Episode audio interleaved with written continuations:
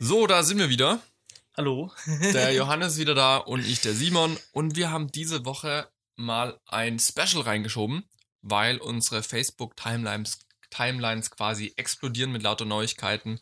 Ähm, die NAB ist jetzt, glaube gestern zu Ende gegangen und ganz viele Firmen haben neue Sachen angekündigt. Software, Hardware, Kameraoptik, was nicht alles. Wir müssen nächstes Jahr dringend nach Amerika um diese Zeit. Unbedingt, ja. Also ich hatte, ich hatte ja letztes Jahr geplant, nach Amsterdam zu gehen. Ja. Da ist ja auch immer die große Messe. Wie Ja. heißt die nochmal?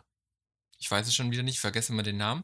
Auf jeden Fall wollte ich da schon hin, hatte auch tatsächlich eine kostenlose Eintrittskarte bekommen, hat dann aber irgendwie terminlich alles nicht gepasst und hinfahren und ich hätte nur einen Tag dort gehabt, ist dann alles ein bisschen doof. Dieses Jahr kann ich auch nicht an dem Datum. NAB ist jetzt schon gelaufen, also 2018 unbedingt. Also da ist es, steht schon fest im Programm. Nun ja, Vielleicht kriegen wir ja einen Partner, einen Sponsor, mit dem wir dann äh, zusammen auf die Messe reisen Zum dürfen. Beispiel. Das wäre natürlich sehr edel. Aber lassen wir uns mal überraschen. Wir wollen nicht träumen. Wir machen das jetzt einfach mal so, wie wir können. Aber klar. Wäre schon cool. Nun ja. ähm, IBC. Amsterdam. IBC Amsterdam. so siehst du, die meinte ich, weil die ist näher dran wie die NAB und hat oftmals ähnliches oder die gleichen Sachen auch, halt ein halbes Jahr später. Meistens sind die Sachen aber eh noch nicht auf dem Markt. Deswegen ist die IBC da trotzdem noch ganz nett. Ähm, aber ja, wir haben mal ein paar Themen rausgesucht. Es gibt ganz, ganz viel, aber wir Ja. haben natürlich nicht so viel Zeit. Genau, wir haben einfach mal so die Sachen rausgesucht, die uns somit am interessantesten vorkamen. Ähm, und da fand ich ganz interessant, recht zeitgleich, glaube ich, hat äh, sowohl GoPro als auch Facebook eine Kamera angekündigt. Und bei der GoPro heißt das Ganze Fusion. Ähm, und das ist eine 360-Grad-Kamera. Die soll nicht unbedingt größer sein wie eine normale GoPro. Ich glaube, doppelte Größe oder sowas, was ja immer noch recht handlich ist. Soll aber dafür, wie hat's der, der CEO von der Nicholas Woodman von GoPro hat gesagt, es sind im Prinzip sechs GoPros in einem Gehäuse. Ähm, bin mal gespannt, ob man das so sagen kann.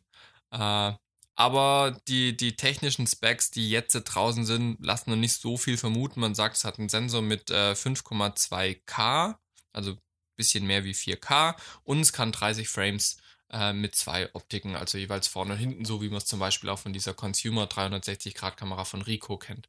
Ja, also vorne, hinten eine Optik, dann wird es zusammengestitcht äh, und das soll eben auch bei der GoPro Fusion so sein.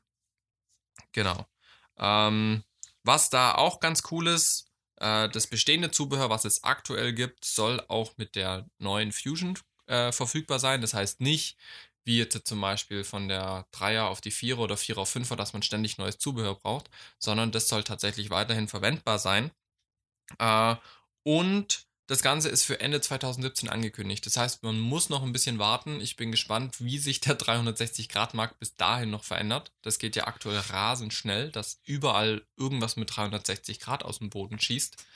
Ähm, bin mal gespannt, weil GoPro ja sowieso gerade ein bisschen angeschlagen ist, ob das nicht zu spät ist. Ich glaube, der Preis wird den 360-Grad-Markt ähm, regulieren, schätze ich mal. Ja. Also wir haben ja Kameras schon auf dem Markt, die sehr, sehr Ja. gut sind, die aber auch jenseits äh, teuer sind, also wirklich teuer. Ja, Ähm, also es gibt, äh, es, es, also es gibt eine von Nokia, nicht von dem Nokia, sondern von einem anderen Nokia. mhm. Ähm, gibt es eine für 56.000 Euro. ja. Ich meine, Facebook spielt da ja auch nicht so hoch, aber die spielen da ja auch in der Richtung mit. Bei der GoPro, vermute ich mal, kann man irgendwas zwischen 5 und 900 Dollar erwarten. Das ist so ein bisschen so meine, meine Vorahnung, was den Preis angeht. Äh, alles, was teurer ist, wird, glaube ich, nicht verkaufbar sein. Also die Rico, die ich gerade vorhin angesprochen habe, das ist ja wirklich ein ganz billiges Für Consumer- 350. Kriegst für 350. Wir Aber- hatten die ja mal dabei. Genau. Die hat schon ganz okay Ergebnisse geliefert. Das Ja. war jetzt auch schon wieder anderthalb Jahre her. Du kannst damit 360 Grad machen, aber ich sag mal so, dass du es wirklich schön auch anbieten könntest für einen Kundenauftrag. Klar, das reicht. Dafür nicht. Und ich Das bin gespannt, wie sich die ähm, Fusion macht. Ob die, Ja. wie arg äh, wir da eine Steigerung im Vergleich zu der äh, Ja. von Rico, der Feature haben. Was natürlich bei der Fusion ganz cool ist, und das finde ich ist von GoPro ein starkes Feature, man kann innerhalb der Kamera oder mit einem GoPro Studio Software, das äh, ist nicht ganz ersichtlich, kann man normale Fotos und HD-Videos rausrechnen lassen. Okay. Das heißt, man kann aus diesem 360-Grad-Video kann man auch einzelne Sequenzen rausrechnen lassen. Und das finde ich wiederum ist ein ganz cooles Feature, was gerade für Actionsportler und sowas Mhm. schon äh, eine coole Nummer ist. Gerade wenn du jetzt irgendwie mal denkst, du hast die, die, die 360-Grad-Kamera irgendwie an deiner Brust oder vorm Kopf oder sowas und kannst da gleichzeitig noch ein Video rausholen. In HD finde ich, ist es, glaube ich, schon eine ganz coole Sache, die interessant sein könnte. Ja, ja, Ja. Bleibt aber eben abzuwarten bis Ende 17, bis es, bis dann auch ein Preis raus ist und das Ganze verkaufbar ist, wie weit es wirklich alltagstauglich wird.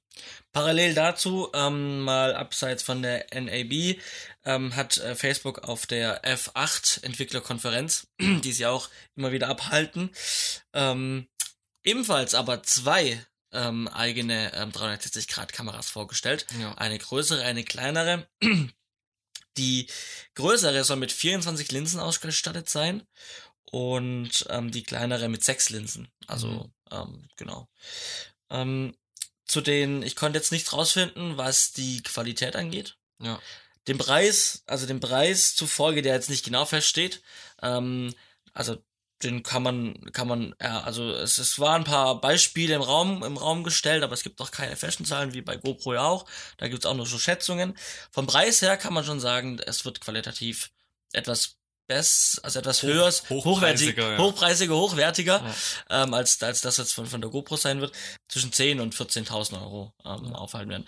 Die größere ist so groß wie ein Fußball. Ich, das habe ich nämlich auch gelesen, das wollte ich gerade noch sagen. Das ist schon eine krasse Nummer, aber natürlich bei dem Preis auch nicht für den Actionsportler Ja. geplant. Ja, ne? das da geht es wirklich um professionelle Anbieter. Genau, Immobilienfirma hätte gern 360 Grad äh, Vorstellung aus seiner Räumlichkeiten beispielsweise. Wobei das schon sehr hochgegriffen ist. Also Immobilienfirmen zahlen Ja. selten so viel.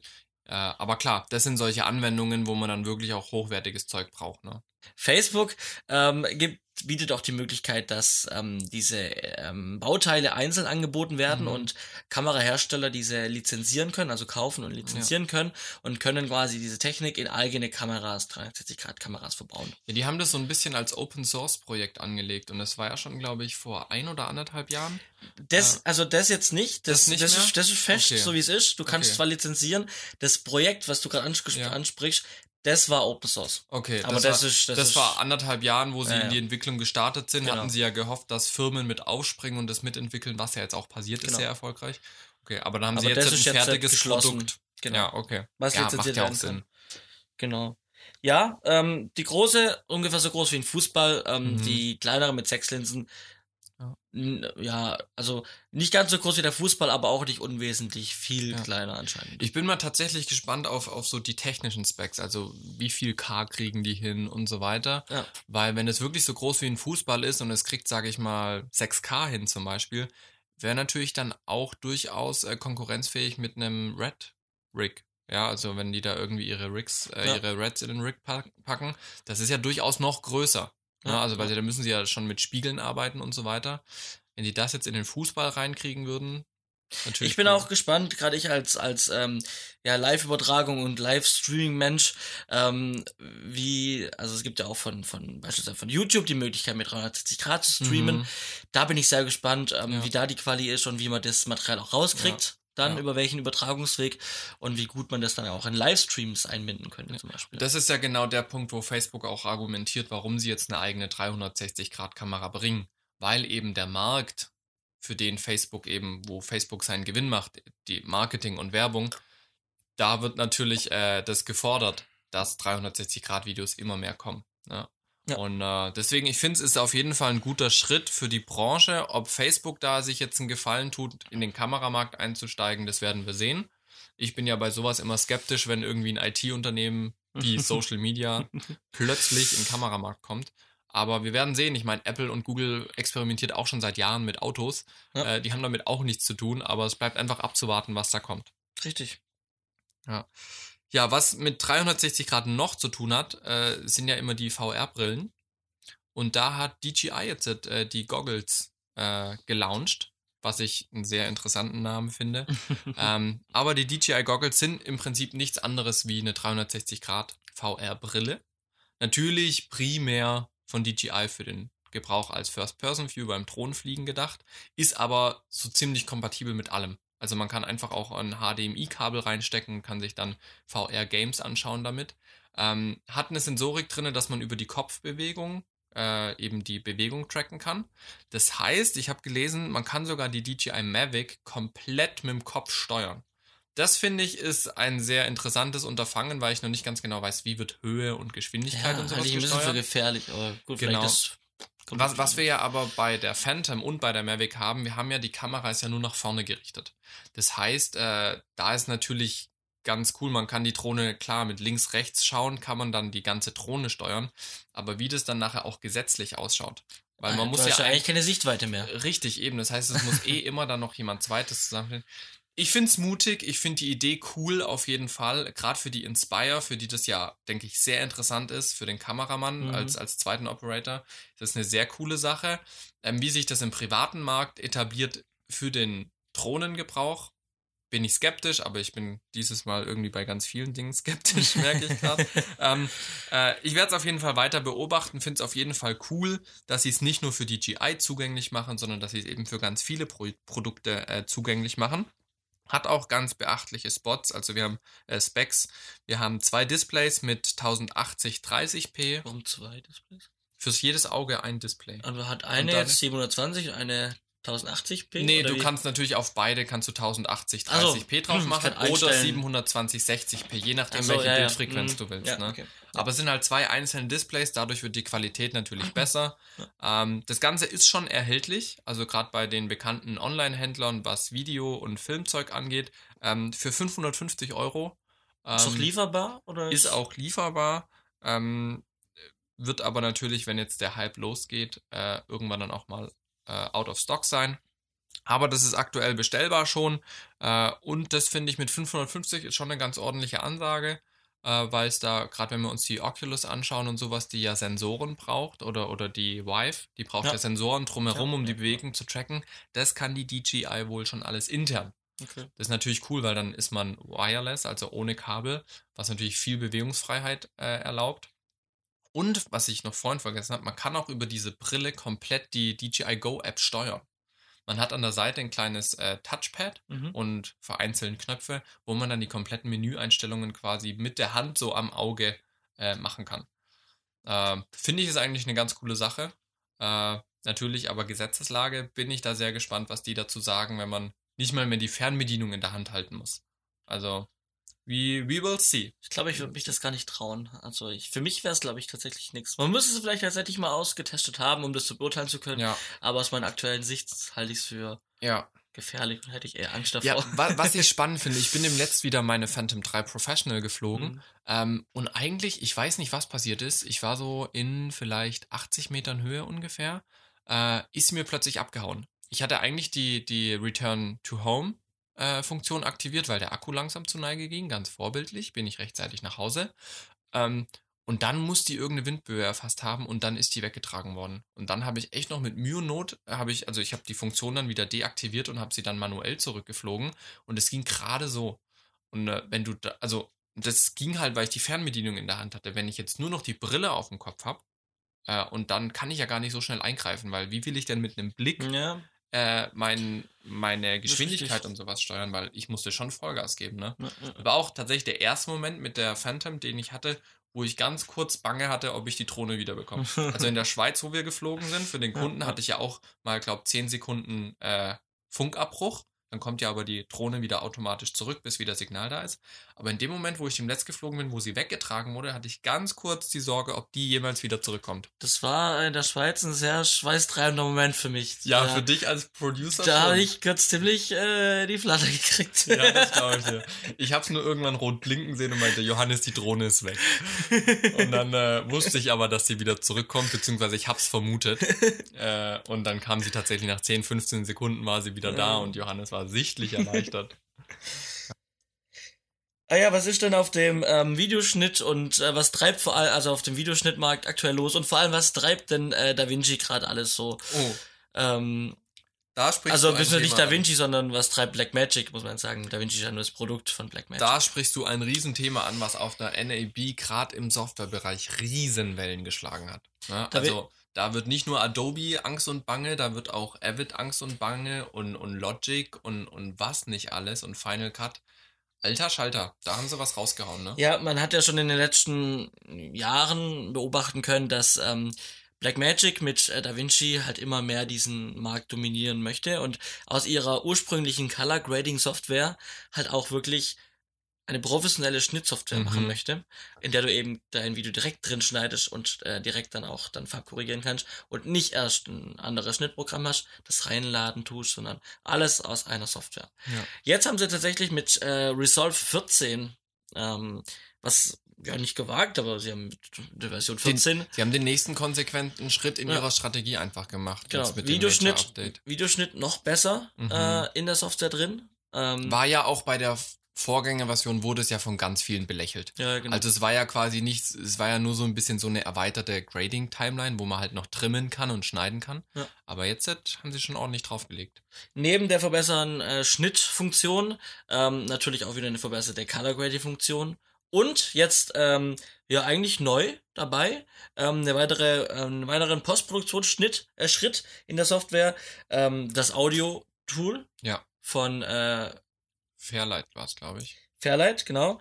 Ähm, von Fairlight, das äh, Audio-Bearbeitungstool. Das Mhm. heißt, jetzt hat man quasi die Möglichkeit Schnitt, man hat die Möglichkeit Farbkorrektur und die Möglichkeit Audio-Post Mhm. in einer Software äh, Ja. zu führen, zu Ich machen. meine, Schnitt und Farbkorrektur, den Prozess kennen wir ja schon so ein bisschen von Adobe. Die hatten ja mit Speedgrade sich so ein bisschen vertan und haben dann die ganzen Speedgrade-Funktionen in Premiere reingepackt. Deswegen, das fanden ja schon viele cool. Wenn jetzt das Schnittding in DaVinci auch so cool wird wie äh, in Premiere zum Beispiel, dann kann ich mir da echt einen guten Markt vorstellen. Ja. Ähm, und jetzt noch professionelles Audiobearbeitung, professionelles Audio-Editing. Das finde ich ist schon eine, eine krasse Nummer, die, denke ich, für viele kleinere Produktionsfirmen, Produktionsfirmen sehr interessant wird. Mit bis zu 1000 Audiospuren Ja. ohne Latenz. Ähm, also, also es stand als Beispiel da, dass eine komplette Orchesteraufnahme Ja. äh, mit Da Vinci, was ja eigentlich Ja. bis vor kurzem noch wirklich äh, ja ausschließlich sch- ein bisschen, sch- also ausschließlich Schnitt und Farbkorrektur war, Ja. kann ich jetzt halt hier ähm, ja große Studio oder halt ähm, größere Audioaufnahmen machen. Ja. Und wa was ich halt cool finde dabei, also die haben jetzt ja dieses Audio-Tool mit integriert und bieten da sehr viele Möglichkeiten. Und das einzig Konsequente, was sie gemacht haben, was ich sehr cool finde, ähm, man muss jetzt nicht alles nacheinander bearbeiten, sondern eben mit der Kaufversion kann man jetzt parallel, Parallel, arbeiten im Gruppe. Team. Im Team, Ja. genau. Ich meine, man hatte ja schon über die Cloud bei Premiere auch sowas ähnliches. Man konnte aber nie wirklich zeitgleich im gleichen Projekt arbeiten. Das gibt's jetzt, also das gibt's jetzt auch tatsächlich. jetzt auch? Ja. Ähm, äh, war jetzt in der neuesten Version mit reingekommen. Okay. Aber du brauchst ähm, diesen, ähm, diese, die teuerste Lizenz von Adobe Ah, okay. Creative Cloud. Also du Okay. kannst in der, ich sag mal, Student, also in der Teacher- und Student-Version und in den anderen äh, niederpreisigen Ja. äh, Preisklassen geht's nicht. Bei der ähm, Nur bei dem Business-Modell, Business-Modell. Okay. da geht's. Deswegen konnte ich nicht testen. Aber Ja. wurde jetzt auch vor wenigen Monaten eingeführt. Okay. Aber wie gesagt, wird wahrscheinlich wenig Leute nutzen, weil es eben Ja. nicht alle dieses Business. Ja, ich, ich, keine Ahnung, ich kann das nicht ganz so einschätzen, wie da die, die Kundenverteilung ist bei Adobe. Aber das finde ich bei DaVinci auf jeden Fall cool. Ja, also, Also, es hört sich auf jeden Fall cooler an bei DaVinci, als was man jetzt bei Premiere Ja. hatte. Also Ja. ich, ähm, wie gesagt, konnte es bei Premiere nicht testen, aber ich werde es mir auf jeden Fall in, in, in, äh, äh, in Resolve äh, anschauen, Resolve wa- 14. was wir ja auch haben, ist bei, bei Adobe noch so ein bisschen das Problem, ist so dieses Audition. Ne? Also wir können jetzt zwar schon schneiden und Farbkorrigieren in einer Software und wegen mir auch parallel, das mag alles sein, aber wir müssen dann trotzdem irgendwie raus aus dem Programm, aus der Software in ein anderes rein. Und Audition hat sich da halt nicht so wirklich etabliert. Das ist, finde ich, tatsächlich auch ein bisschen unübersichtlich. Ja. Ähm, auch wenn wir jetzt unseren Podcast damit bearbeiten. Ja. Das ist halt nur so eine Spur, die wir machen. Ja. Ähm, aber Kollegen haben schon gesagt, äh, Audition ist echt ein bisschen kompliziert. Sie arbeiten da lieber dann mit Logic oder mit äh, Pro Tools. Äh, und das ist halt schon jetzt nur so ein, so ein Major-Ding von, von Resolve, was Blackmagic da eingebaut hat, dass sie wirklich alles drei in einer Software haben. Man braucht kein Dynamic Link, man braucht keine XML oder sonst was, sondern man ist im Programm und drückt auf die Schaltfläche Audio und dann kommt man zur Audiobearbeitung und hat alle Spuren. Man drückt auf Color Grading und hat seine Color Grading Tools. Ja. Kann dann natürlich noch ein Mischpult als Konsole mit anschließen, kann noch ein Panel für die Farbkorrektur mit anschließen. Und wenn das wirklich stabil läuft, dieses System, kann ich mir gut vorstellen, dass das in den nächsten Monaten den Markt nochmal ganz neu sortiert. Ja. Ich meine, wir sehen es ja tagtäglich. äh, Wir beide sind ja häufig an einer Medienhochschule, Ja, äh, wo ja nicht nur Film, sondern auch Audio, äh, Engineering und so weiter gelehrt wird. ja. Und da nutzt keine Audition. Ja, ja, also ich, bin, ich glaube, es wurde einmal bei den Filmstudenten, die bei uns sind, wurde es, glaube ich, einmal unterrichtet Ja. beim Audio-Editing. Ja. Ähm, man hat sich dann aber sehr schnell wieder dagegen entschieden, weil sobald der Filmstudent dann mit einem Audiostudent zusammenarbeiten möchte, dann haben sie zwei unterschiedliche Programme. Mhm. Also haben wir jetzt da auch gesagt, okay, arbeite auf Pro Tools, wegen mir Mhm. Logic, weil das ist jetzt auch gerade immer Ja. mehr im Kommen äh, für den Filmbereich. Ähm, genau. Okay. Ja, ja ähm, wenn wir dann, ähm, achso, genau, preislich ähm, gab es natürlich auch noch eine Veränderung dahingehend. Ähm, vorher waren wir bei knapp 1000 Dollar für die Mhm. ähm, DaVinci Studio Versionen. Jetzt sind wir bei 300 äh, Dollar. Genau, ja. Ähm, das wird sich dann auch bei dem neuen Resolve 14 Mhm. äh, wird genau gleich viel kosten. Also das heißt, man kann aktuell jetzt schon ähm, die Ja. der Resolve Studio 13 ähm, für diese 299 Dollar. Genau, ja. Die Ah. haben einen fetten Preissturz Ja. gehabt. Ja, ja. Äh, ich vermute einfach aus dem Grund, die wollen den Markt aufmischen, die wollen Ja. mithalten. Ich meine, wenn man sich ausrechnet, was man für Adobe monatlich dann aufs Jahr gerechnet zahlt, da ist man weit drüber. Ich muss sagen, Absoluter Vorteil. Also bei, bei Blackmagic mit diesem Ja. Einmal-Zahlsystem. Mal gucken, wie lange es bleibt. Ob sie es nicht irgendwann auch umsteigen. zum einen das und zum anderen, wie gut kommen da Updates? Ja. Na, also kann man jetzt kostenlos updaten oder muss man für die Updates was zahlen? Weil das ist halt ein Mhm. Ding bei Adobe.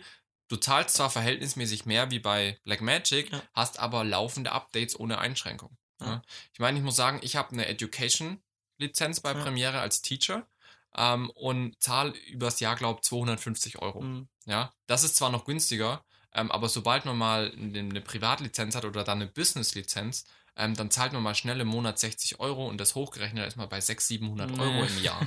Also das ist schon krass, da ist jetzt äh, Blackmagic bei der Hälfte. Das Argumentchen ja damit, dass du halt das komplette Produktportfolio von Adobe hast. Aber ich nutze aus dem Portfolio, Ja. ich zahle halt einen Preis und ich Ja. nutze halt aus dem Portfolio maximal vier Programme. Ja, das fand ich halt cool. Ich habe ja immer noch CS6 als Mhm. Studentenversion damals geholt, als ich noch Student war ähm, und habe mir da die Production Suite geholt. Mhm. Da war dann Premiere, Genau, After Effects, Also Packages äh. Audition, Speedgrade und das war halt nur, was du Mhm. für Video brauchst. Ja, jetzt jetzt habe ich ja alles. Jetzt habe ich ja Wave-Dings, irgendwas. Ich brauch und kein Web- InDesign, Kein- Illustrator. äh, ja. Ich hab ich muss keine Apps damit, ich will keine Ja. Apps schreiben. Ja, genau. Das ist, das ist die Sache. So. Ja. Nice to have, weil ich habe jetzt dem letzten Logo gemacht äh, oder bekommen und es dann auch mal schnell in Illustrator Ja. geöffnet. Aber es war nicht notwendig. Ja. Also ich, ich brauche das nicht. Dafür Ja. jetzt den Mehrpreis zu zahlen, ist nicht gerechtfertigt. Und das ist von der Preispolitik her bei Blackmagic jetzt echt äh, ein Schritt, wo ich mir denken könnte, hm, mal gucken, wie sich das entwickelt, ob das noch vielleicht Auswirkungen hat auch auf Adobe. Wenn ihr ähm, in das neue DaVinci Resolve 14 reinschauen möchtet, könnt ihr ab jetzt die kostenlose Beta von DaVinci Resolve 14 runterladen, Mhm. reinschauen, ähm, austesten und dann wird dann ähm, im Laufe des Jahres kommt dann die gegen Sommer kommt dann ähm, ja die finale Kaufversion von DaVinci Resolve 14. Ich bin auf jeden Fall sehr gespannt, äh, würde das gerne testen, aber es gibt noch was zweites, was ich auch gerne testen möchte, auch im Schnittbereich. Auch sehr spannend, Avid Media Composer First. Ja. Ähm, ganz anders wie Blackmagic äh, und vor allem total kostenlos. Kostenfrei, ja. Und das finde ich ist von Avid schon eine Hausnummer, die sie da vorgeben. Sie machen in einer abgespeckten Form Avid Media Composer für alle zugänglich, die das nutzen wollen.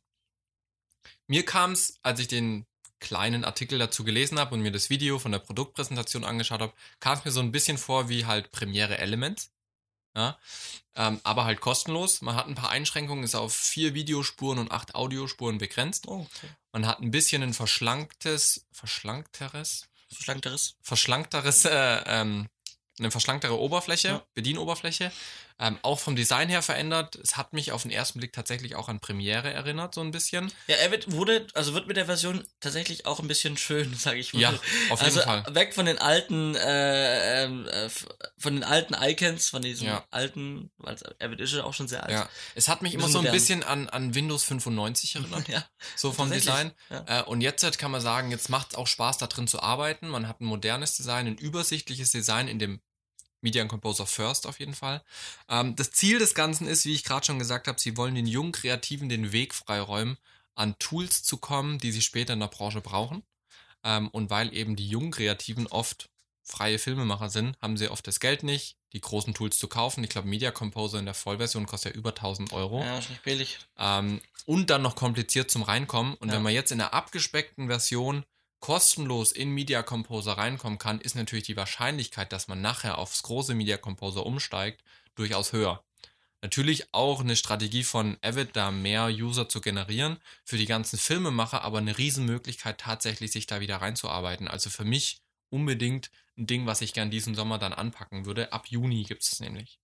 Was man auch dazu sagen muss, ähm, äh, zu dem Media Composer, äh, also ja, zu Avid, äh, dem Allgemeinen, ähm, es, es, also ich finde es eine gute, ich finde es eine gute Schnittsoftware. Mhm. Es ist ein tolles Programm. Wir haben das ja in unserem Filmstudium auch ähm, als Ja. Lehrinhalt gehabt. Wir haben Ja. auf Avid schneiden gelernt. Ähm, es geht wirklich fix, es geht wirklich gut. Aber sich da wirklich reinzuarbeiten, braucht sehr, sehr viel Ja. Disziplin, sehr, sehr viel Zeit. Ja. Wenn man es aber dann beherrscht, dann geht's super gut und man kann mit super gut arbeiten. Ähm, man hat, aber äh, gut, ich habe die, wir haben die Zeit so nicht genutzt. Also wir haben halt, wir haben, ja, wir Ja, haben halt das Leichtere von, von beiden genommen.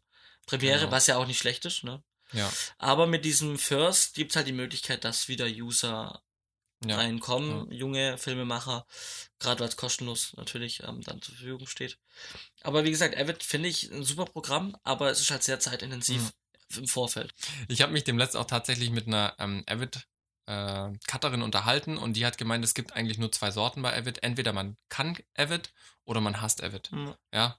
Und dem kann ich voll und ganz zustimmen. Jetzt mit dem Avid Media Composer First könnte sich das gegebenenfalls ändern. Ja. Und da bin ich sehr gespannt. Ich habe noch ein, ein, ein Reisevideo von letztem Jahr rumliegen, wo ich aus London war. Vielleicht werde ich das ab Juni dann auf Avid First mal versuchen zu cutten, solange mein MacBook mitmacht. Mal gucken, ob das von der Leistung her funktioniert. Ja. Ähm, auf der NAB hatten wir natürlich nicht nur von DJI ein Produkt, was vorgestellt wurde, Ja. sondern DJI hat natürlich noch mehr vorgestellt, unter anderem den Ronin 2. War auch höchste Zeit. Ganz ehrlich, ganz ehrlich, DJI war in diesem Punkt sowas von hinterher.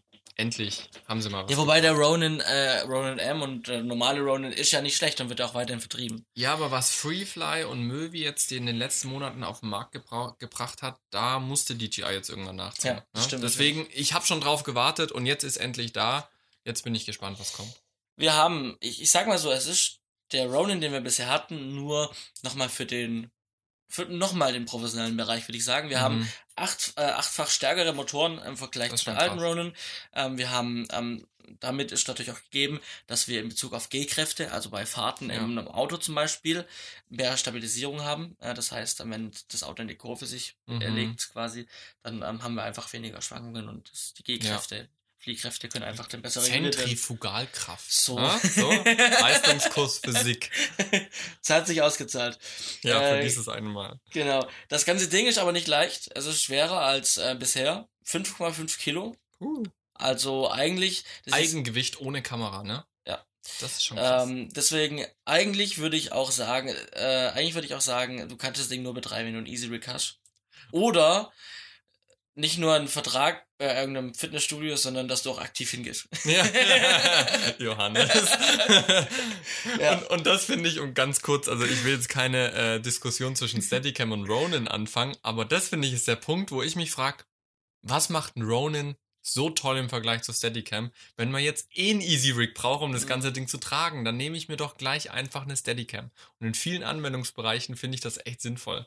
Es gibt nur wenige Punkte, wo ich sage, okay, nimm einen Ronin. Ja, Ja. ja. Aber wenn ich jetzt eh, also ganz im Ernst, was ich da schon gesehen habe an Westen und Stängel dran und Mhm. Federn und hier und da, ey, come on. Auch schon bei der ersten Ja. Ronin. Aber ich habe ähm, in meiner Zeit der Festanstellung hatten wir auch einen Ronin, ähm, den großen, nicht den Mhm. M. Und ich habe das natürlich auch ein paar Mal bedient und damit ein paar Filme dann gemacht. Und also auch immer freihändig, ohne Hilfe. Mhm. Und es ist schon wirklich, es, es ist, also es geht. Mhm. Du kannst mit dem arbeiten. Bei dem, bei dem neuen Ronin 2 bin ich mir da nicht ganz so sicher, wie, Ja. wie gut es geht. Ja. Aber auf jeden Fall bisher ähm, kam ich damit gut zurecht. Aber du kannst damit nicht ewig. Du brauchst Ja. Pausen zwischendrin, ganz Ja. klar. Also das geht wirklich an die Substanz. Ja, ich habe jetzt bin gerade auch im Gespräch, ob ich im Sommer vielleicht nach Ungarn gehen für zehn Tage äh, äh, zum Drehen und soll da eben auch wenn möglich, einen Gimbal benutzen. Das ist jetzt gerade alles in der Planung, so habe ich auch gesagt. Ja, muss ich aber noch mal ins Fitnessstudio gehen, Leute. das, also, es ist, ist schon ein Kraftakt, so ein bisschen so auf Dauer das zu machen. Deswegen gibt es ja mittlerweile extra Gimbal-Operator, Ja. äh, die halt das Gimbal halten und tragen und danach, daneben ist der Kameramann, der die Kamera steuert. Ne? Ich kann auf meinen Fitnessstudio-Vertrag noch eine Partner Partnerkarte auf. Äh, So, schalten für gell? etwas günstigeres Geld. Fahre ich jedes Mal zu dir. Nein, nein, nein, ist äh, hier der Ma äh, ist Marktführer in Sachen Fitnessstudio. Das kann schon jeder, jeder So, Stadt. Guck, guck ich mal, wo es das nächste Mal gibt. Ne? ja? Verliert ja vielleicht morgen oder übermorgen oder wann ist der Kampf in Wembley? Ich weiß gar nicht. Irgendwann demnächst. Wie dem auch sei. Genau. Zurück zum Thema DJI Wir- Ronin äh, zu- 2. Zurück, zurück. Ähm, wir haben eine, wir haben ein Display eingebaut, über das wir das Ganze steuern können. Wir können direkt da Sachen einstellen. Ging ja vorher nur mit der App. Geht natürlich jetzt immer auch immer noch mit der App. Kann ich da auch Kamerabild sehen? Nein, das ist einfach nur, Na toll. ist kein, ist kein Farbdisplay, ist einfach nur, ich glaube, ja, ist einfach nur ein, äh, Steuerungsdisplay. Systemsteuerung, Menü. Ja. Okay. Zwei Farbendisplay. Ja, okay. genau, ein Farbendisplay beziehungsweise mit halt Hintergrundbeleuchtung. mhm. Genau, ähm, wir haben zwei Akkus drin, was wahrscheinlich auch das Gewicht ausmacht, denn es sind diese Akkus, die bei der Inspire 2 dabei sind. Okay. Und davon gleich das auch so auch zwei wie bei der Inspire. Was dann aber cool ist, also deswegen gibt es das ja auch bei der Inspire, ist dann dieses Redundanzsystem. Das heißt, wenn ein Akku ausfällt, Genau. ist noch der du zweite kannst da. fliegende Wechsel machen, den einen raus, den anderen rein. Ja. Du kannst äh, über diese Akkus, natürlich geht der Akku dann noch schneller zur Neige, kannst du alles andere auch mit dran schließen. Mhm. Du kannst die Kamera damit ähm, powern, Ja, du kannst äh, ein, ein, ein, ein, eine Funkschärfe ja, dran äh, dran, dran powern mit äh, dem gleichen Strom. Ja. Ähm, also ja. Ja, das ist natürlich dann schon cool. Natürlich äh, geht dann auch der Akku schnell zur Neige, umso mehr du dran hast. Also ich sag mal, das Maximum ähm, waren die Werte zwei, zwei Stunden äh, ähm, halten beide Akkus, wenn du viel dran hast. Mhm. So roundabout. Und acht Stunden ähm, halten beide Akkus gemeinsam für nur äh, Ronin-Betrieb. Okay. Fände ich aber, also acht Stunden für nur Also vier, Ronin, finde ich, vier, vier Stunden pro Akku quasi. ja, finde ich ist aber schon eine Ansage. Also wenn du acht Stunden, sagen wir mal so, an einem Drehtag, da hast du in der Regel nicht immer das Ronin im Einsatz, Ja. kannst du einen kompletten Drehtag damit machen. Ja. Das finde ich ist schon cool. Genau, ähm, das Ganze hat eine Tragkraft, also wir können Kameras bis oder Kameras und Zubehör bis 13,6 Kilo Mhm. anstöpseln. Ah, der Alexa wird schwierig mit Optik, ne? Also. Mit Optik auf jeden Fall, ja. ja, aber Äh, gut, alle- eine Alexa Mini. ja, ja, die geht auf jeden geht Fall. auf jeden Fall die drauf. geht ja auch bisher schon in das Ronin rein. Ja, das stimmt natürlich, Genau. ja. Ja, ja. ähm, also und wenn man dann natürlich guckt, dass man dann da mit fast 14 Kilo dranhängen kann Mhm. und dann nochmal die 5 Kilo, dann bin ich bei knapp 20 Kilo, Boah. das geht natürlich dann nicht mehr äh, schon. Also, wenn, wenn wir einkaufen und ich trage so eine Palette voll Milch, ey, das, das ist schon irgendwann dann schwer, ne? Ja, ja, ja.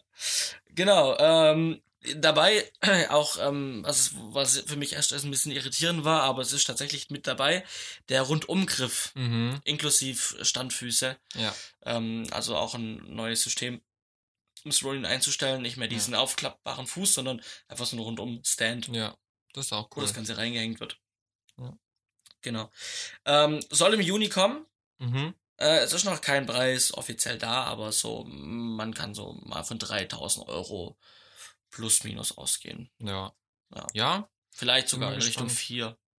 ja, ich hätte, ich hätte jetzt wahrscheinlich auch zwischen drei und vier irgendwas geschätzt. Es sei denn, sie hauen eine Preisbombe raus von wegen irgendwie mega günstig oder mega teuer verhältnismäßig. Ja, ich würde sagen, es geht eher in die Richtung mega teuer Verhältnis. Ja, ich meine, wenn sie jetzt Weil sie verkaufen die normalen Ronin ja weiter. Und Ja. den kriegst du für etwas über 1000 Euro mittlerweile. Ja. Und, und wenn sie konkurrenzfähig mit Möbi und Freefly bleiben wollen, dann müssen sie es ein bisschen wahrscheinlich drunter ansetzen Mhm. vom Preis, aber sie werden schon natürlich auch den Umsatz mit abschöpfen wollen. Ne? Sie werden den Umsatz mit ihren Akkus und so weiter natürlich wieder hinkriegen. Ja, das auf jeden Fall. Das auf jeden Fall.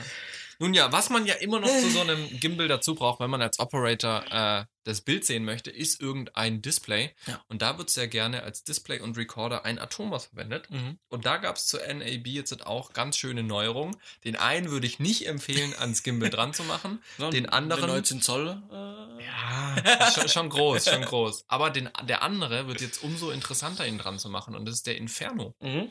Genau. Der Inferno, der hat nämlich einen krassen Preis, äh, Preisdrop bekommen, ne?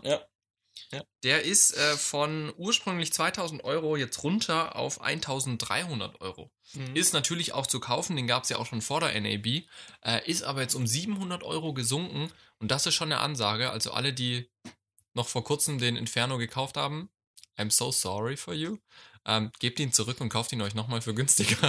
das ist echt hart. 700 Euro ist schon krass, ne? Äh, es wird dafür auch ein bisschen weniger Zubehör geliefert als bisher. Es wird kein richtiges großes Hardcase mehr, sondern nur noch so ein Travel Package äh, mit, da sind dann auch deutlich weniger Zubehörteile drin. Für 300 Dollar mehr kriegt Mhm. man dann auch wieder das komplette Set. Okay. Und selbst das ist dann immer noch günstiger als der damalige. Preis. Aber ganz im Ernst, dieses große Hardcase, das kaufe ich mir bei irgendeinem Online-Versandhandel für 50 Euro. Also, Ja. wenn es hochkommt, ne? Also, da reicht Ja. auch irgendwas Kleineres. Ja. Genau. Nun ja. Und dann haben wir natürlich äh, auch noch ähm, als zweites, äh, als, als zweiten Act, sage ich mal, von Atomos den Sumo. Ja. Das ist ein 19 Zoll Display, Mhm.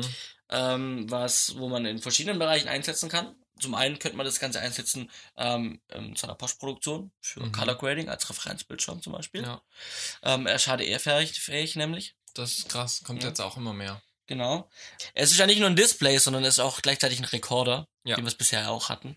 Ähm, bei dem Inferno zum Beispiel ist auch immer Display und Rekorder. Mhm. Ähm, auch das hier ist ein Recorder. Wir können mit bis zu 60 Frames in 4K aufnehmen, Mhm. also externes Signal von Ja. der Kamera. Wir können ähm, in HD mit 240 Frames aufnehmen, als Maximum, als Obergrenze. Ähm, er zeigt uns an, wie schon erwähnt, er ist HDR-fähig, deswegen auch im Postproduktionsbereich Mhm. einzusetzen. Durchaus Da interessant. bringt natürlich die Rekorderfunktion da nix. ja. Ja. Ähm, genau. Oder Oder- fürs Live-Grading, ne? Das wäre Ja. auch cool am Set. Live-Grading, genau. Ja. Ähm, wir haben äh, mehrere ähm, SDI und HDMI-Ports. Mhm. Ähm, unter anderem haben wir die Möglichkeit, da auch direkt mehrere Kameras anzuschließen, wo wir jetzt noch in ein Einsatzgebiet kommen, also nicht Ja. nur Aufnahme sondern und äh, Set-Vorschau äh, und äh, Postproduktions-Referenzbildschirm, sondern wir haben auch die Möglichkeit, Live-Schnitt mit dem Monitor zu machen. Mhm. Er ist nämlich wie bisher die anderen Displays auch Touch. Und wir können mehrere Signale reinführen, können die als Multi Multi-Ansicht uns Mhm. dann aufzeigen und können dann ähm, zum einen jedes Signal aufnehmen als eigenes Video, also bis zu vier Videos in maximal HD. Und wir können ein, wir können ähm, Live-Schnitt machen, das heißt, wir können per Touch uns die Bilder auswählen, Mhm. die einzelnen Signale und können sagen, jetzt Kamera A, Kamera C, Kamera D, Kamera B. Mhm. Und dann wird da wiederum aufgezeichnet in dem Recorder Ja, eben noch zusätzlich zu den vier einzelnen Spuren ein Main, eine, also ein Main-Track, ja. wo quasi dann mein, meine Bildauswahl Ja. aufgezeichnet wird. Finde ich ganz cool, dass diese Funktion jetzt kommt. Äh, erinnerst du dich noch, wo wir über dieses Blackmagic Mini-Dings, das Ja. halbe 19 Zoll Teil geredet haben? Ja. Steht ja für mich jetzt so ein bisschen in Konkurrenz dazu. Äh, ich weiß bloß gar nicht, doch ist halt mehr auch, Bildschirm. da war auch ein Rekorder mit dabei, ne? Aber, Bei dem aber Blackmagic. Aber es Thomas ist halt mehr Bildschirm. Genau, richtig. Und der hat jetzt mehr Bildschirm und deswegen glaube ich, ist der auch ein bisschen teurer, vermute ich mal. Ja, ähm, genau. Das Blackmagic Teil war ja für anderthalbtausend oder sowas zu Mhm. bekommen. ne? Und Ja. äh, hier sind wir bei äh, 2500 Dollar. Man kann Mhm. auch davon ausgehen, dass es wie bei dem Inferno Ja. ist, dass es so ungefähr ein Euro dann auch Ja. so rumkommt. Wird natürlich spannend. Ja, Ist auf jeden Fall ein cooles Teil, ne? ich als äh, ja als als ähm, der einige Produktionen auch im Bereich Live-Übertragung und Livestream Mhm. gemacht. Ähm, auch interessant, ob man damit dann vielleicht auch das Ganze als Bildmischer nutzen kann, dass ich Ja. dann über den Output, über den Mhm. SDI-Output zum Beispiel, dann wie ich eben den Live-Schnitt machen kann, über den Output ich dann auch immer dieses Kamerabild rauskriege Ja. für den Rechner Ja. und ich das dann rausstreamen kann. Wäre natürlich interessant, weil man dann keinen Client mehr bräuchte, um äh, zum Beispiel einen YouTube- oder Facebook-Livestream zu machen. Weil sonst, vielleicht für Einblendungen und Grafiken noch. Gut, und klar, Einsp ja. Videos, die ich einspielen möchte. wobei, ja, das kommt jetzt immer darauf an, wie viele Kameras du im Einsatz hast und sowas, weil sonst kannst du auch einfach noch einen, einen Laptop per Mhm. SDI an deinen Atomos anspielen und Ja. dann mit einem Alpha-Kanal arbeiten. Aber ich, das ist auch ein ganz, ganz großes Thema, was auch Blackmagic viel, viel, viel ähm, Mhm. getan hat und äh, im Produktportfolio hat. Aber da können wir vielleicht auch irgendwann mal drauf eingehen. Da gibt's ja auch Hardware-Lösungen von Blackmagic, Auf wo- jeden wo Fall, du auf jeden eigentlich gar keinen Rechner mehr fast dazu bräuchtest. Ja. Genau. Auf jeden Fall spannend, dass jetzt Ja. auch Atomos in diesen Live-Bereich so ein bisschen mit einsteigt. Bin mal gespannt, wann ich das das erste Mal in der Hand halten werde, den Sumo. Ja.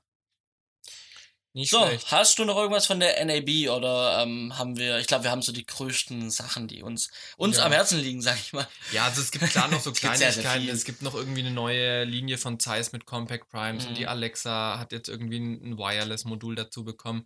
Das sind alles coole Sachen, aber so das, was jetzt halt auch so ein bisschen für, sag ich mal, die Filmemacher, die sich keine Alexa kaufen, ja, äh, für die normalen Filmemacher halt wie du und ich quasi relevant ist, sind das so schon ganz äh, spannende Sachen, die auch technisch interessant sind. Deswegen würde ich sagen, schließen wir die NAB für heute ab. Du hattest aber noch ein Thema, was noch sehr, sehr spannend ist. Das ist mir diese Woche auch einmal untergekommen. Ich habe es nur kurz quer gelesen. Es geht um Webvideo und Lizenzen und Fernseh und sonst irgendwas. Richtig. Ähm, wir haben ja momentan ähm, äh, sehr, sehr viele, also neuen, ja, ich sag mal, äh, Berufsbezeichnungen, die Influencer, ja, die quasi sie ihr Gesicht hergeben, ihre Reichweite dafür hergeben, für Produkte, für Marken. Früher hießen die mal YouTuber, heute sind es Influencer. Influencer, genau. Ja. Ähm, und oftmals ist halt so, dass es gibt ja, im Fernsehen gibt es strikte Regeln, wie Werbung gemacht werden muss, wie Werbung Ja. gemacht werden darf. Das gibt's im Internet bisher nicht. Im Mhm. Internet, Ja. ähm, also f- manche Rundfunkanstalten versuchen immer wieder ähm, YouTuber abzumahnen und sagen, hier, du musst das und das so kennzeichnen, aber eine strikte Regel. Es ist eine Grauzone aktuell. ja. Es nutzen viel aus. Es wird viele, äh, also es gibt Unternehmen natürlich, die dann äh, YouTuber bezahlen oder Produkte liefern und die zeigen das dann nur in die Kamera, aber kennzeichnen es nicht als Werbung. Ja. Ist natürlich eigentlich auch nicht in Ordnung, weil man sollte entweder, man hat wirklich was, also ein Produkt, wo man sagt, das kann ich euch von, aus freien Stücken empfehlen, ja, aber es ist auch ein Unterschied, ähm, ob ich das auf freien Stücken auf eigener Basis empfehle oder ich empfehle es, weil ich es bezahlt krieg. Natürlich. Ja. So, wenn das nicht gekennzeichnet ist, dann ist es schon so ein bisschen, ja, ich verarsche meine Zuschauer. ja. Ist Nicht in Ordnung. Ähm, jetzt ist soweit, dass ähm, die EU die gleichen Richtlinien ähm, auch im Netz einführen möchte, wie wir es beim Fernsehen haben. Ja. So, da haben wir zum Beispiel, also klar, es ändert sich dann einiges für die Influencer. Es muss Werbung und Sponsorings müssen deutlich gekennzeichnet werden. Mhm. Mit am Anfang und am Ende vom Video mit diesem P und mit äh, unterstützt durch Produktplatzierung. Ja. Ein, ein, ein kleiner Teil. Ähm, es muss mehr dokumentiert, äh, do, also doku, Dokumentiert. dokumentiert werden, genau. Ähm, dass wenn nachher dann eben die Werbeanstalten kommen und sagen, was war da eigentlich? Hätten wir hätten gerne Auflistung, was da alles beworben wurde, was Bestandteile des Vertrages waren und so weiter. Mhm. Muss offengelegt werden dann. Ähm, also generell strenge Regeln für Sponsoring und Werbung. Ähm, genau. Äh, Klar, Sachen wie, dass keine Zigarettenwerbung und keine Alkoholwerbung in bestimmten Bereichen Ja. gemacht werden dürfen, wie im Fernsehen, gilt dann auch äh, im Netz. Für online, ja. Genau, im Webvideo. Und es gibt auch schon momentan, wie schon erwähnt, Abmahnungen direkt an YouTubern. Mhm. Ähm, ich äh, kann mal jetzt ein Beispiel nennen, der Flying Uwe, der kommt aus Hamburg, der macht ähm, so ein Fitness-YouTuber, sag ich mal, und, und auch Ja. gleichzeitig hat zwei Kanäle, Fitness und, und Gaming. Mhm.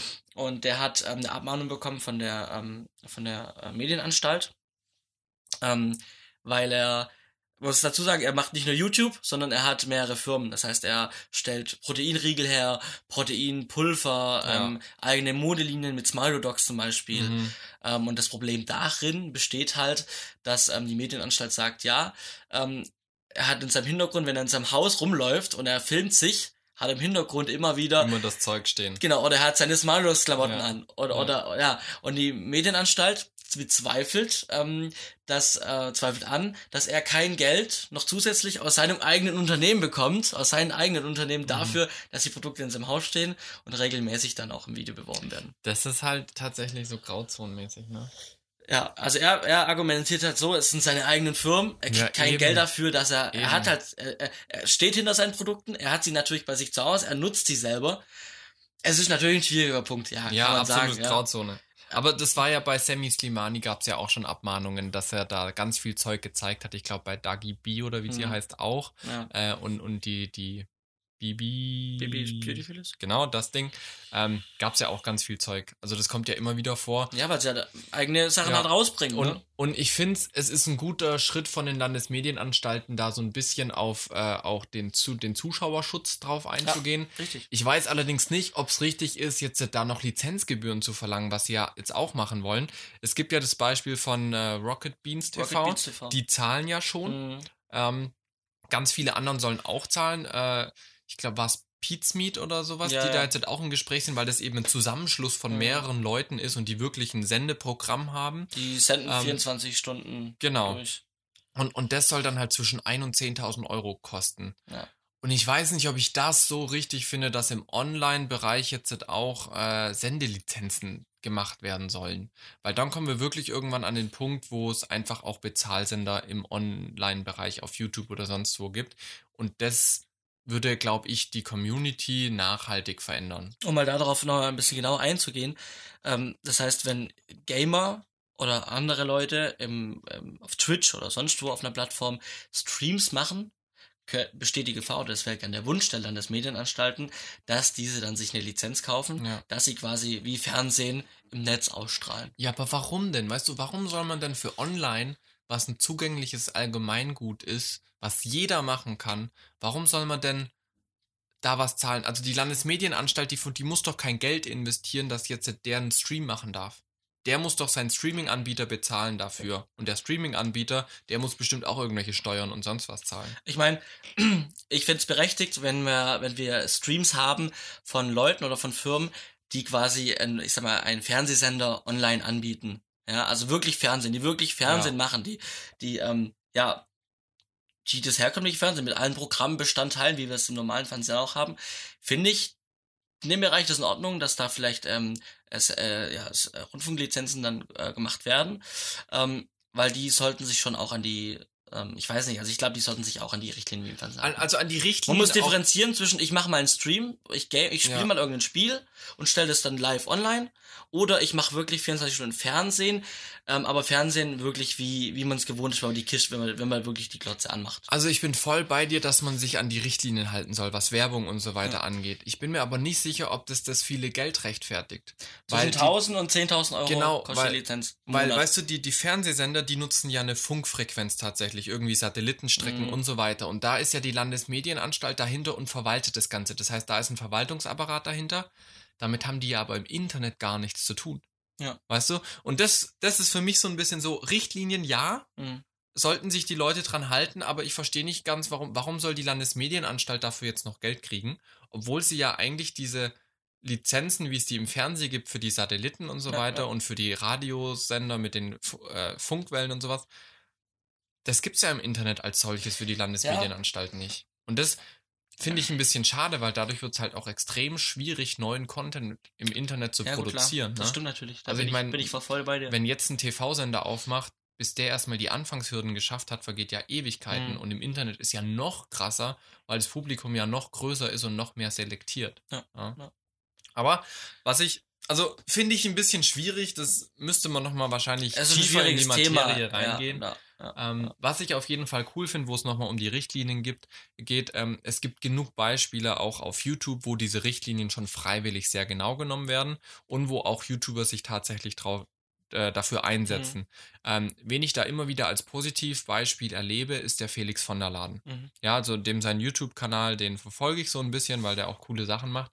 Und der tut wirklich jedes Mal tatsächlich das, wenn er es nicht hinschreibt, offensichtlich tut das sogar erwähnen, Mhm. dass dieses Video in Kooperation zu Fast and Furious 8 hat er Mhm. jetzt zum Beispiel gemacht, ist in Kooperation mit Universal entstanden ähm, und hat dann noch in einem Vlog dazu gesagt, ja, ähm, die haben ihn eingeladen, äh, kriegt er auch ein bisschen Geld dafür, dass er da eben was mitmacht. Und das finde ich ist super cool und wenn man sich dann seinen Kanal anschaut, da hast du echt Transparenz und man kriegt sogar mit, er ist dafür, er engagiert sich dafür, dass so Richtlinien eingehalten werden. Mhm. Das heißt, er ist im Gespräch mit den Landesmedienanstalten und das macht auch zum Beispiel der Oss von ehemals YTT, Mhm. ähm, der ist da auch sehr hinterher. Ja. Und das finde ich ist sehr cool, dass es da auch wirklich Positivbeispiele gibt. Das ist beim Flying Uwe auch tatsächlich ähnlich. Also der ist wirklich auch sehr transparent, was es angeht. Mhm. Es geht halt einfach nur darum, dass bei ihm halt die Produkte Ja. im Hintergrund stehen, weil es halt Jo. seine eigenen sind. Wenn ich in einem Video bin und ein T-Shirt von meiner Firma anhabe, Ja. ey, da kriege ich auch kein Geld für, dass ich ein Video, äh, ein T-Shirt von meiner Firma anhabe. Wir können gespannt bleiben. Ich werde das Ganze auf jeden Fall mal beobachten, auch was jetzt. Ja. Er hat mal jetzt als Lösung mal äh, angedacht, dass er jetzt in jedes Video, ob es Produktplatzierung enthält oder nicht, er packt in, in jedes Video jetzt 30 Sekunden am Anfang, unterstützt durch, durch Produktplatzierung und macht das gleich am Ende auch nochmal. Ja. Das heißt, egal ob es wirklich äh, Produkte drin sind oder nicht, er macht es halt einfach jetzt rein. Ich meine, ich find's cool, dass er das macht, und, aber ich habe überhaupt gar kein Problem, dass er das. absolut nicht. Also ich habe auch generell Absolut bei keinem YouTuber ein Problem, wenn er sich für irgendeine Werbung oder sowas bezahlen lässt. Klar, er sollte es kennzeichnen, aber worüber finanzieren die sich denn sonst? Ja. Weißt du? Ja. Und würden sie sich nicht finanzieren, dann gäbe es die irgendwann nicht mehr, wären alle traurig. Ja. ja, ist wie im Fernsehen. Würde Fernseher plötzlich alles dicht machen, wären alle traurig. Ja. Ja. Und das, ich, ich verstehe manchmal die Diskussion nicht, warum es so schlimm ist, dass Leute gesponsert werden. Ich finde es Mhm. richtig, dass sie es kennzeichnen, aber warum da immer so ein krasses Ding ist, oh, der wird schon wieder bezahlt für was und so. Ja, Authentizität ist wichtig und Kennzeichnung ist wichtig, aber wie die Leute an ihr Geld kommen, seid doch froh, dass sie Videos machen. Sind wir am Ende für heute. Ich glaube, zeitlich Ja. auch ziemlich. Ja, Ähm, wir machen Sind noch wir unser, durch. wir haben noch Picks, oder? Genau, ganz schnell noch, was Genau. ist dir diese Woche ins Auge gestochen? Ich habe ähm, tatsächlich damals auf ZDFs nicht gesehen. Ich habe jetzt auf Netflix eine Serie entdeckt und zwar Morgen höre ich auf mit Bastian Pastewka. Mhm. Ähm, ist eine ZDF-produzierte Serie, lief 2016, hat auch einen Preis, ähm, Goldene Kamera. Goldene Kamera diese, dieses mich. Jahr, dieses Jahr Ja. 2017 ähm, gewonnen. Ähm, also es ist, es war eine Pilotstaffel, die erste Staffel jetzt, äh, fünf Folgen. Mhm. Geht im Prinzip, ähm, ist ganz kurz erwähnt, äh, es ist ein Druckereimeister, der eine Druckerei hat. Ja, ähm, die läuft nicht gut. Ähm, irgendwann kommt er dann auf die Idee, 50-Euro-Scheine zu fälschen, weil er eine Druckerei eben hat, Mhm. bietet sich an. Ähm, will natürlich das Geld aber so nicht in Umlauf bringen direkt, also versucht Wege zu finden, wie er dieses Geld, diese 50 Euro, halt dann irgendwo unterbringen kann. Ja. Vielleicht einen neuen Kredit von der Bank, das Geld dann quasi hinterlegen im Schließfach. Ähm, seine Frau kommt dann irgendwann dahinter. Ähm, am Ende ein Riesenhighlight. Es explodiert alles irgendwie. also äh, es ist eine sehr, sehr tolle Serie. Ich bin froh, dass ich dran gekommen bin. Ich bin sehr Ja. auf die zweite Staffel gespannt. Die Mhm. wird produziert. Ähm, Bastian Pasewka mag ich sowieso. Ich bin ein Mhm. Fan von ihm. Ähm, und ähm, übrigens, kleiner, kleiner, noch ein kleiner Zusatz.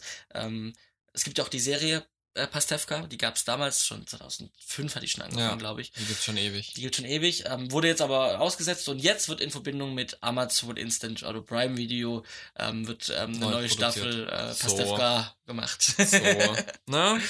genau. Ja, Ja. Eigencontent für Amazon und Netflix wird immer interessanter. Ja. Netflix verschuldet sich jetzt auch mit einer Milliarden Euro für Eigenproduktion. Finde ich auch ganz krass. Ja. Das ist aber nicht mein Pick der Woche. Nein, du Äh, hast was anderes. Genau, mein Pick der Woche. Wir bleiben kurz bei der Explosion, die du gerade erwähnt hast. Ich habe den Film auch vorhin schon mal erwähnt.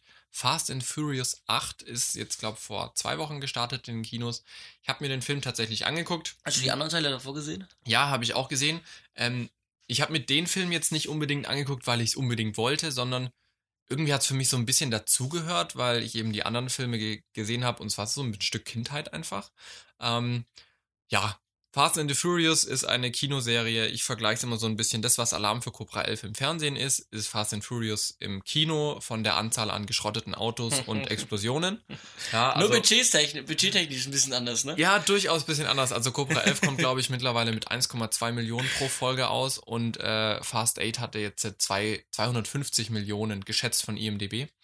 Ähm, und so gefühlt ist mindestens so ein Drittel davon für Autos und Explosionen draufgegangen. ähm, hat aber auch am ersten Wochenende schon wieder 100 Millionen in den USA eingespielt. Ne? Also das Mhm. ist einfach eine Erfolgsserie, Ja. ähm, ist eine leidenschaftliche Serie für alle Autoliebhaber, für alle Actionfans. Da kriegt man geboten, was Mit man Diesel-Fans. ja, Vin Diesel-Fans. Man kriegt geboten, was man möchte. Ja, ähm, natürlich aber Mainstream, wenn man hochwertiges, tiefgehendes, inhaltlich bombastisches Kino sucht, sollte man da nicht reingehen. Ich fand es zwischendurch mal wieder ganz cool, einfach so ein Action-Ding zu sehen. Ähm, ja, wie gesagt, die Serie soll noch zwei Teile haben. Also mit dem achten Teil hat jetzt die letzte Trilogie angefangen, die dann das Ganze abrunden soll. Ich bin gespannt, wie es da weitergeht. Ähm, das war mein Pick die Woche, weil ich da eben äh, das hatte. Genau. Der Paul Walker, der ist doch gestorben, ne? Der Genau, war ja auch richtig. Darsteller. Ja. War der jetzt, hat er jetzt der noch einen Bezug zu der aktu äh, zu dem aktuellen Er wurde Film? einmal Oder war das erwähnt. davor? Also davor hat er, glaube ich, der ist ja während den Dreharbeiten, glaube ich, zu sieben gestorben. Richtig, genau, genau. Und da hatten sie ja dann am, am Ende vom Siebener haben sie ja dann gesagt, dass er sich jetzt komplett seiner Familie widmet Mhm. und aussteigt.